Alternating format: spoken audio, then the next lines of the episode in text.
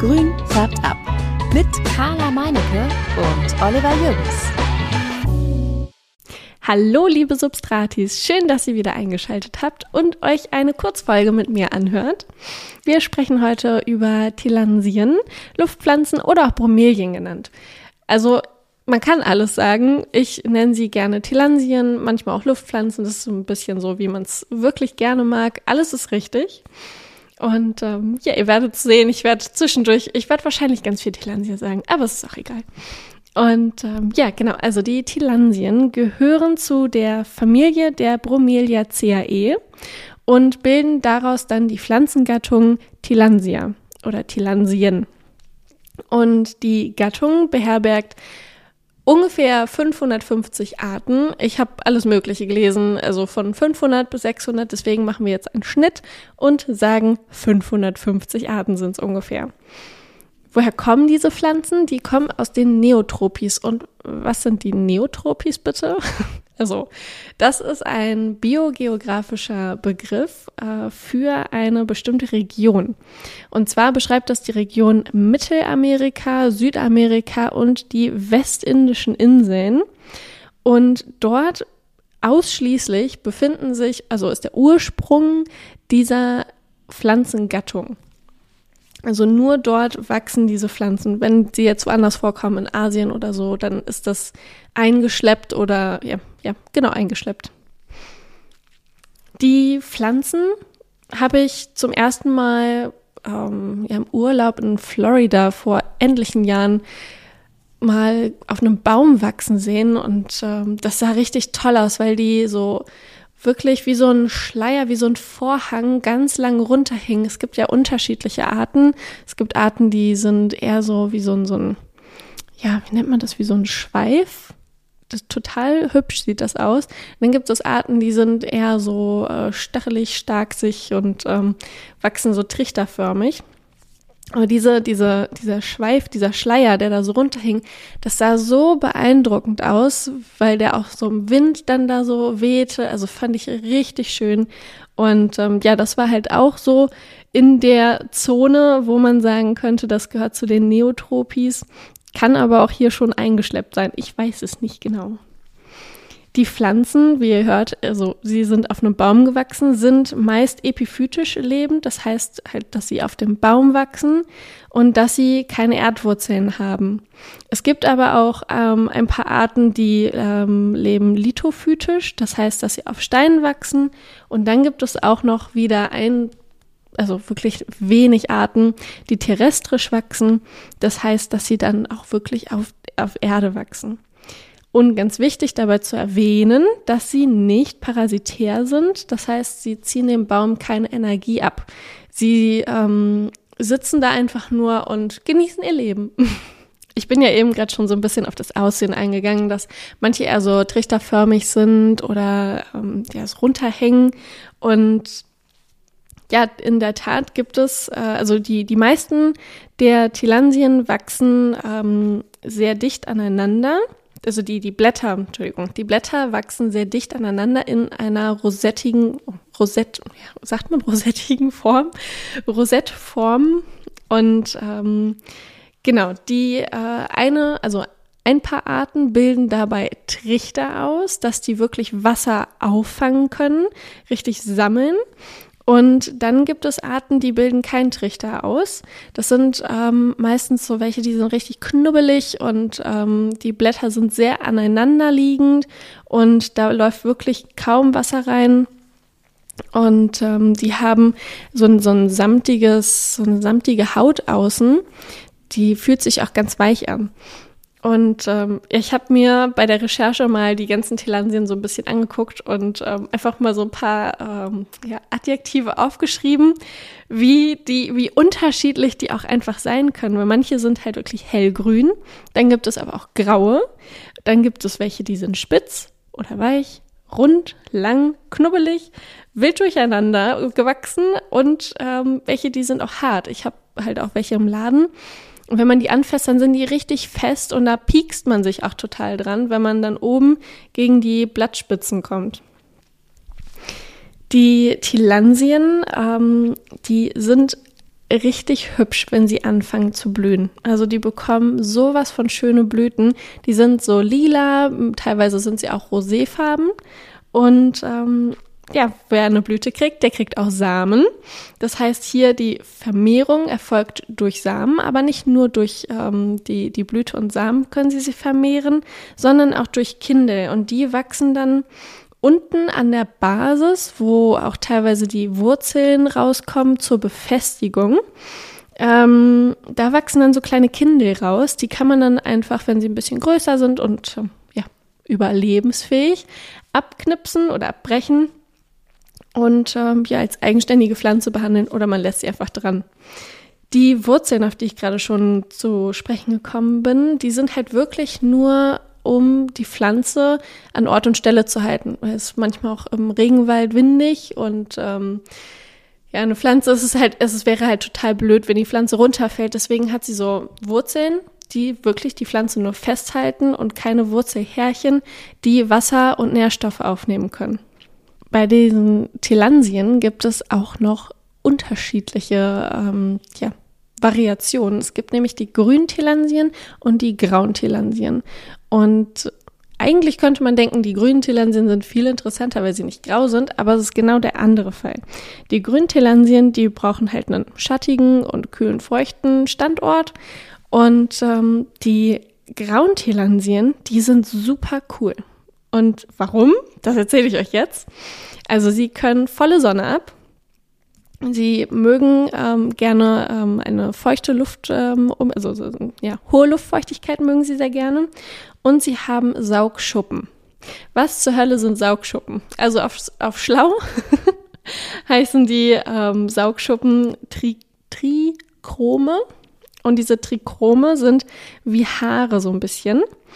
Und ähm, ja, die werden ähm, auf der Pflanzenoberfläche gebildet, sterben dann aber sofort wieder ab und die leere Hülle bleibt stehen. Diese leere Hülle, die erscheint dann grau. Und diese, dieses Grau, das, ähm, oder diese, diese ja, leeren Haarhüllen, die ähm, sind dann halt mit Luft gefüllt und wenn es regnet oder wir sie in die Gießkanne, so wie ich das gerne mache, einweiche, dann füllen sich diese luftgefüllten ähm, Saugschuppen mit Wasser und die Pflanze erscheint grün. Das ist natürlich super, weil sie so dann das Wasser speichert. Aber jetzt sehen wir auch, dass die Pflanze grün ist und die Pflanze kann jetzt mehr Licht aufnehmen. Das ist ganz wichtig, dass sie nämlich jetzt nicht mehr das Licht reflektiert, sondern durchlässt und so dann Energie schöpft. Und ja, wenn, wenn jetzt die Pflanze dann ähm, zum Beispiel, keine Ahnung, ihr seid im Baumarkt und die Pflanze liegt dann da und die ist total hell, weiß, samtig und man kann richtig dieses, diesen grauen Schimmer sehen, dann ähm, reflektiert sie das Licht. Und das hat auch eine Funktion. Und zwar ist es die, die Funktion, ähm, Schutz vor Sonne und Schutz vor Verdunstung. Dadurch, dass halt das Licht nicht mehr in die Pflanze reingeht, kann sie sich nicht mehr so stark aufheizen und die ähm, Sonne zieht halt nicht das ganze Wasser aus der Pflanze raus. Also das verdunstet nicht so schnell. Das ist ein richtig guter Trick. Nicht ähm, jede Pflanze hat dieses coole Feature wie diese Tilansienart. Ähm, es, also es sind auch wieder so Tilansien, die sehr knubbelig wachsen, die auch sehr, sehr dick unten sind am Strunk. Und zwar ähm, ja, leben sie fast in einer Symbiose mit Ameisen. Das ist sehr, sehr spannend, weil die Ameisen wurden beobachtet, wie sie die Kammern, also man, man spricht von so einer leeren Zwiebel, die dann, die Ameisen, die, die rutschen dann oder die krabbeln dann in diese Tilansie rein und haben dann dort ihr, ihren Unterschlupf und, oder ihr Nest. Und im Gegenzug für die Pflanze ähm, ja, verteidigen sich ähm, die Ameisen natürlich auch, wenn Fressfeinde kommen und schützen so die Pflanze auch. Das ist echt toll. Und man munkelt, dass der Kot der Ameise als Dünger fungiert. Also ich, ich gehe davon aus, dass es so ist, aber es ist jetzt noch nicht so hundertprozentig bewiesen. Und ähm, das machen die Ameisen auch nur bei den Tilansien, wo die Blätter sehr eng aneinander gewachsen sind. Und bei denen, wo die Trichter offen sind, die das Wasser richtig sammeln. Da ist es nicht so. Also es ist auch nochmal irgendwie so ein cooler äh, Side-Fact to know. Gehen wir jetzt mal auf die Pflege ein. Also wir wissen jetzt, wie die Tilansien sich im, im, Regenwald verhalten und was sie da so ganz Tolles machen. Aber was braucht denn so eine Luftpflanze bei uns zu Hause? Wie kann ich sie am besten am Leben erhalten? Wie mag sie es denn gerne? Und, und ja, wie kriege ich sie dazu, dass sie nicht eingeht und vertrocknet?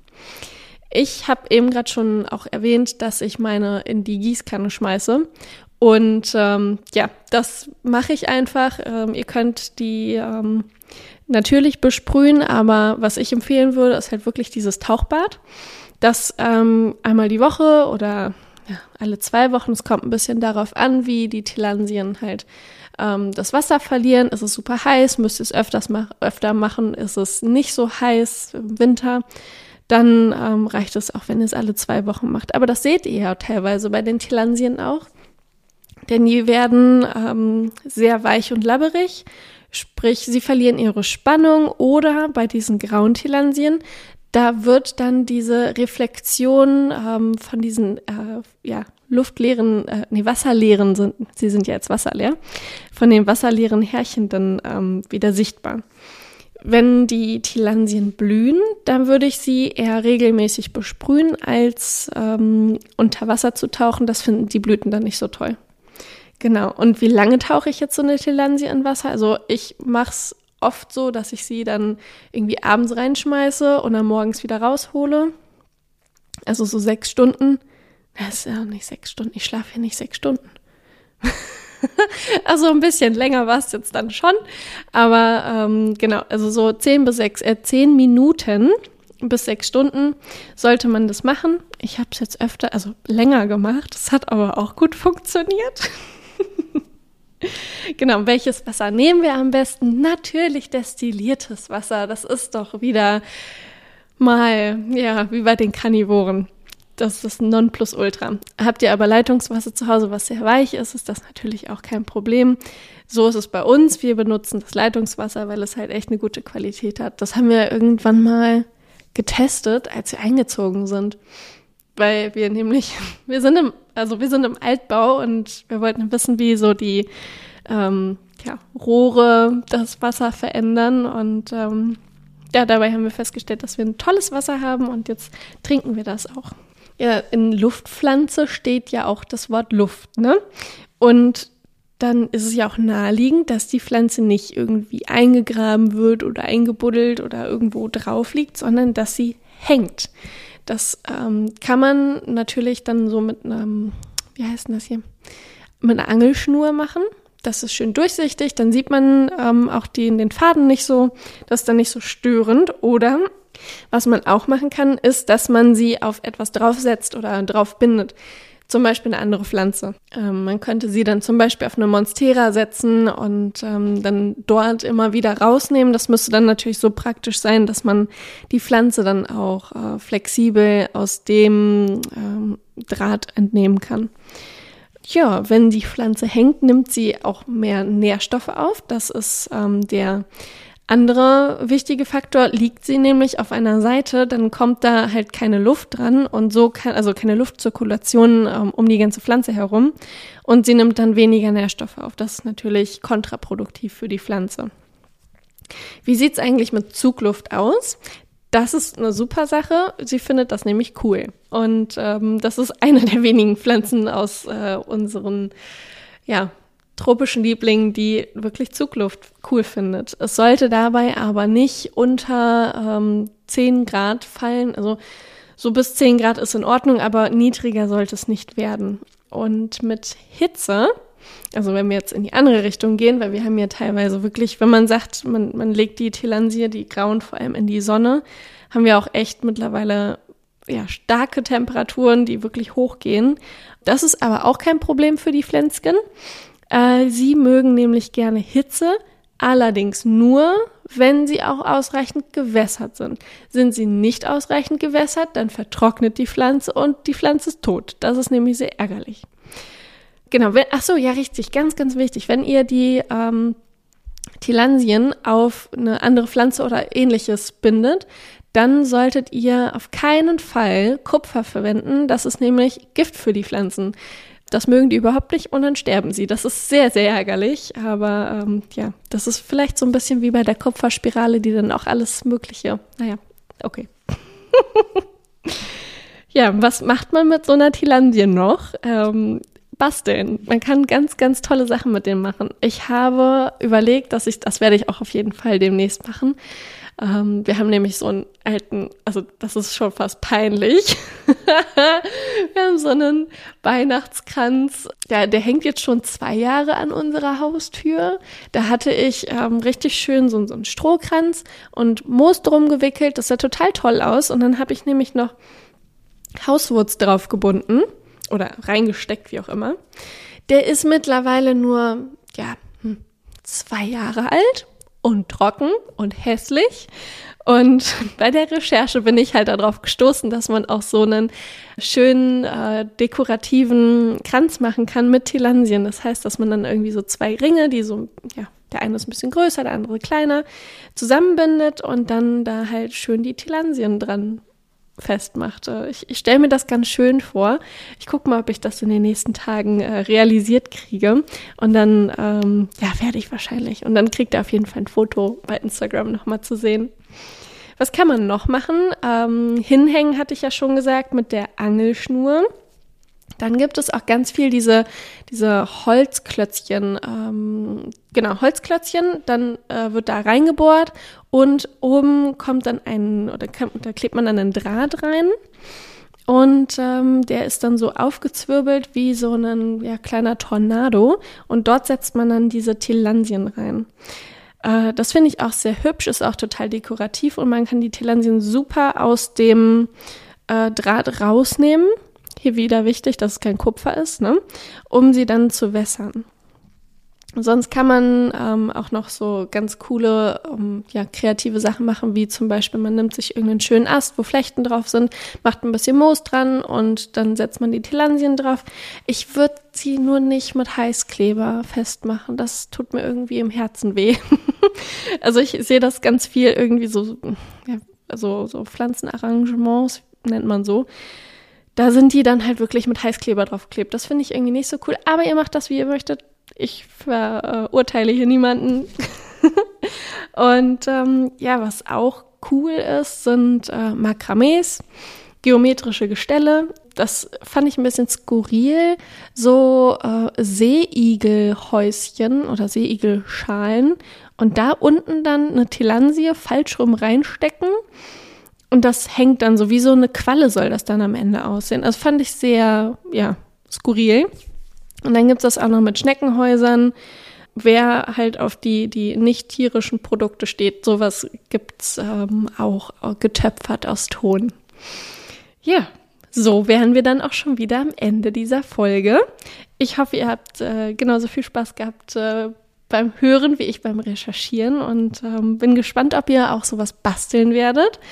Ich werde es auf jeden Fall, weil das an unserer Tür, das kann sich mittlerweile echt keiner mehr angucken. Das ist nur noch peinlich. ja, ich wünsche euch einen wunderschönen Morgen, Tag und Abend. Wir sehen und hören uns. Bis dann. Ciao. Grün färbt ab.